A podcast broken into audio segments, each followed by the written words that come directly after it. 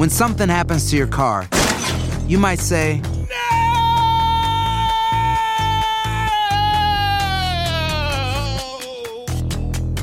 My car. but what you really need to say is something that can actually help. Like a good neighbor, State Farm is there. And just like that, State Farm is there to help you file your claim right on the State Farm mobile app. So just remember, like a good neighbor, State Farm is there. State Farm, Bloomington, Illinois.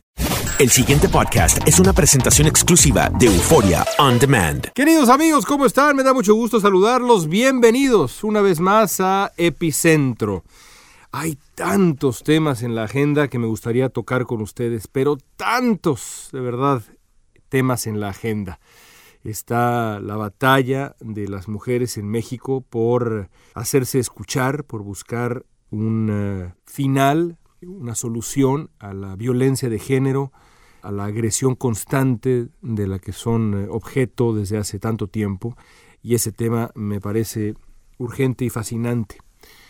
Hay tantos temas, de verdad. En Estados Unidos, la aprobación del paquete de estímulo económico histórico de 1.9 billones de dólares que consiguió el gobierno de Joe Biden con el apoyo de todos los senadores demócratas y con el respaldo de absolutamente cero senadores republicanos y lo que quiere decir eso para el futuro de la democracia de Estados Unidos. En fin, fascinante.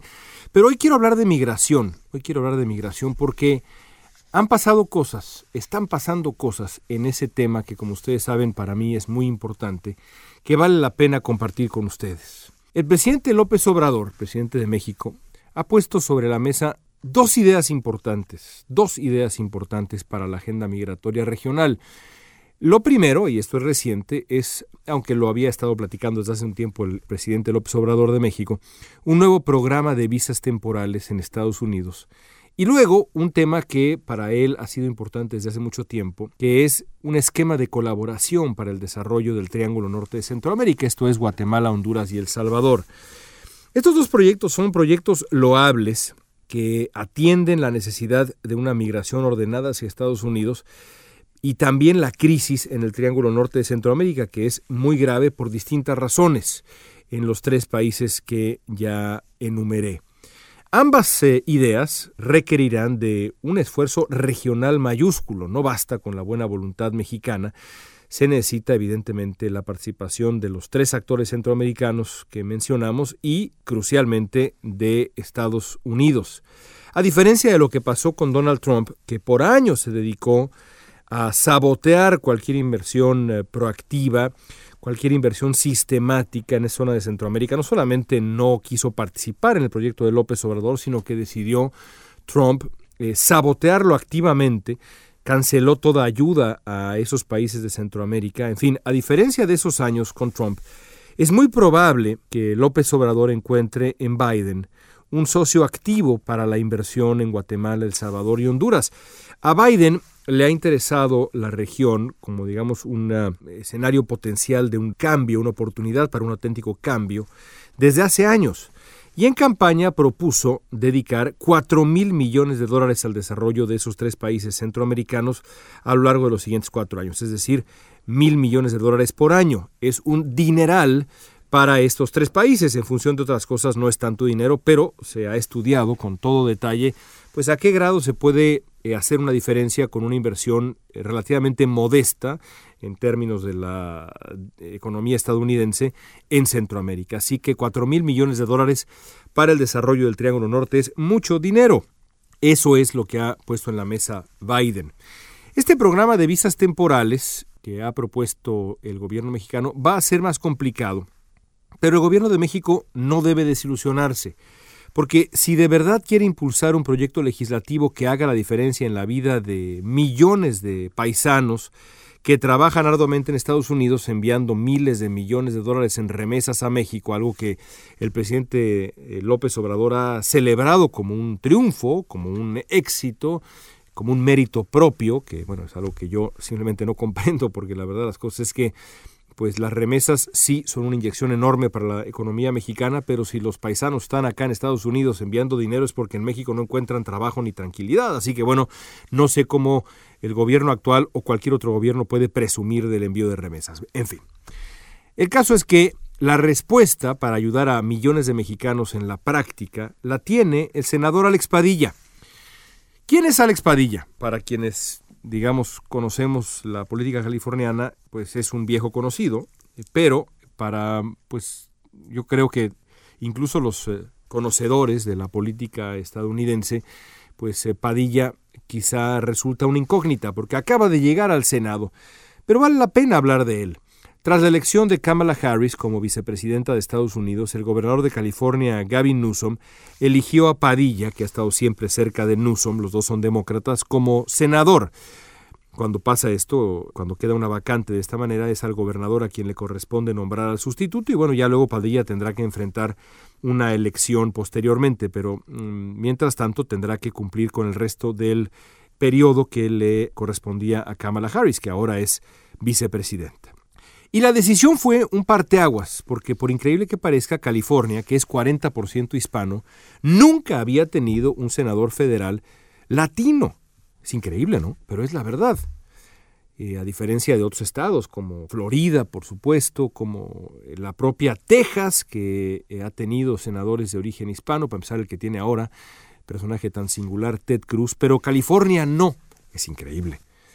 Ahora, insisto, Padilla tiene una historia personal interesante, más allá de ser latino.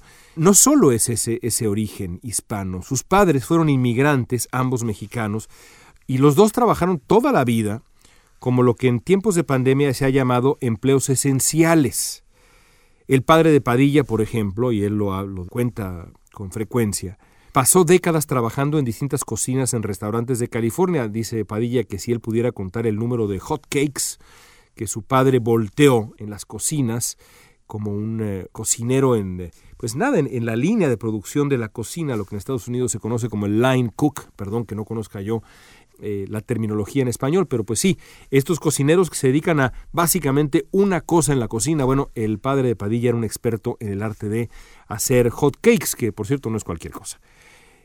El caso es que Padilla es hijo de dos, de dos inmigrantes. Y su hijo, el hijo de sus inmigrantes, es hoy senador. Un brinco extraordinario en solo una generación y emblemático de la lucha migrante que está llena de historias de impresionante superación. Si yo les contara todas las que conozco, las historias de inmigrantes que llegan a Estados Unidos después de literalmente haberse dedicado a bajar leña del cerro y venderla en las ciudades o en los pueblos y después vienen a Estados Unidos y la siguiente generación, sus hijos se dedican a la contabilidad o se gradúan de enfermeras o eh, abogados. E, es de verdad enorme el número de eh, brincos, brincos en solo una generación que yo he tenido el placer de, de ver, de aprender, de escuchar, de narrar. Así que bueno, la de Padilla es, digamos, una versión particularmente notable de este progreso que se puede dar, este brinco en solo una generación. Hace unos días, Alex Padilla decidió honrar el legado de sus padres con una iniciativa de ley que, de conseguir su aprobación, sería histórica. ¿eh?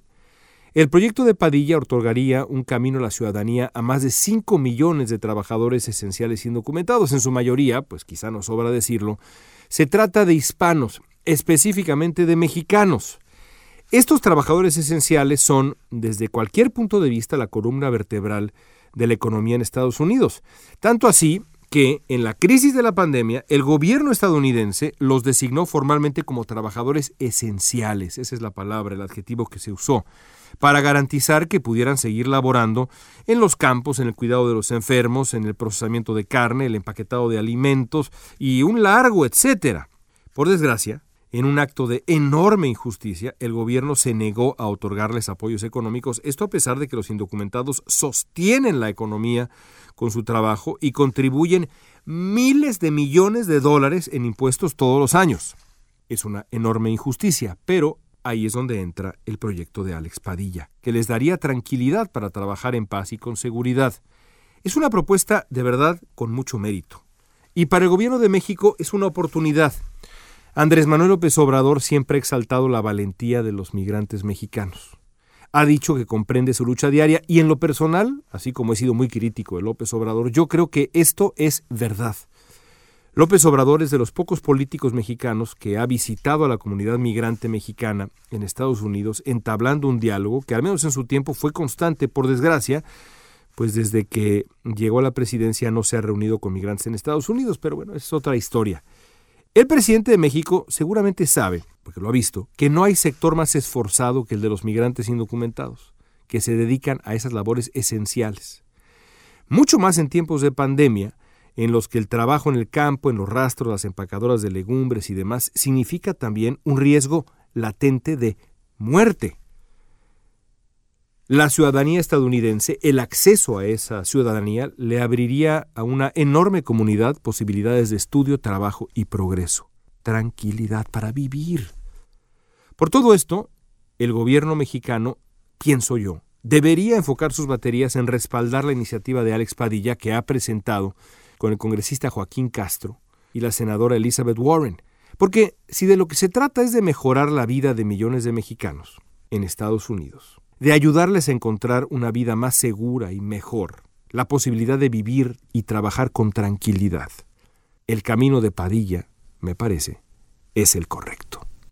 Amigos, gracias por escucharnos en este epicentro. Me interesa muchísimo que nos envíen mensajes por redes sociales o correos electrónicos. Mi correo en Univision es lkrause, k r a u z -E, arroba univision.net o en redes sociales que me busquen y me escriban para contarme qué piensan de este tema que tocamos el día de hoy y también de Epicentro en general. Llevamos ya muchos años con Epicentro en distintas eh, plataformas y ya mucho tiempo en, en esta plataforma de Univision y me gustaría conocer su punto de vista para saber cómo mejorar, qué les gustaría escuchar, qué no les gusta, qué sí les gusta, qué harían ustedes para mejorar este podcast que está pensado antes que ninguna otra cosa en ustedes, en darles mejor contexto, mejor información, sustancia. Es para ustedes.